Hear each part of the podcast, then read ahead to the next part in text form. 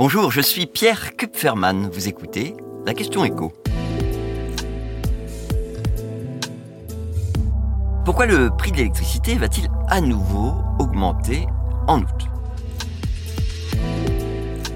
Le gouvernement a tranché, ce sera 10% de plus à partir du 1er août prochain. Concrètement, ça veut dire qu'une personne seule, abonnée au tarif réglementé de l'électricité, qui vit dans un studio chauffé avec des radiateurs électriques, va devoir payer en moyenne 8 euros de plus par mois. Et pour une famille de 4 personnes qui vit dans une maison toujours avec du chauffage électrique, la facture va augmenter de l'ordre de 30 euros par mois. On parle bien des tarifs réglementés d'EDF, tarifs qui concernent près de 60% des foyers français, à quoi il faut ajouter aussi les, artisans, les très petites entreprises qui n'ont pas besoin d'installations électriques puissantes, qui sont de petits consommateurs. Cette nouvelle hausse intervient après une première augmentation du prix de l'électricité de 15% en février dernier. Ça peut donc paraître beaucoup.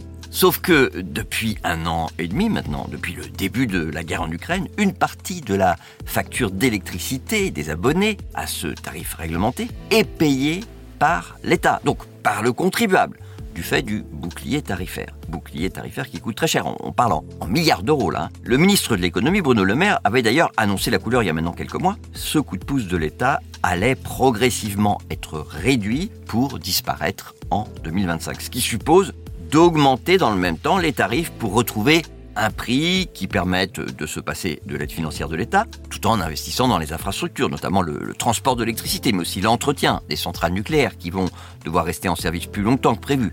Juste pour vous donner une idée, la Commission de régulation de l'énergie, une autorité indépendante, recommandait au gouvernement d'augmenter les prix de ce tarif réglementé de l'électricité de 75% au 1er août. Vous voyez qu'avec ces 10% de plus, on en est loin. Alors évidemment, si euh, vous avez des amis qui vivent ailleurs qu'en France, ils vous diront que chez eux, le prix de l'électricité a plutôt tendance à baisser. Mais ça, c'est normal, parce que la France a été l'un des pays d'Europe qui a le plus puisé dans le budget de l'État pour éviter que la facture des ménages ne s'envole trop au début de la guerre en Ukraine.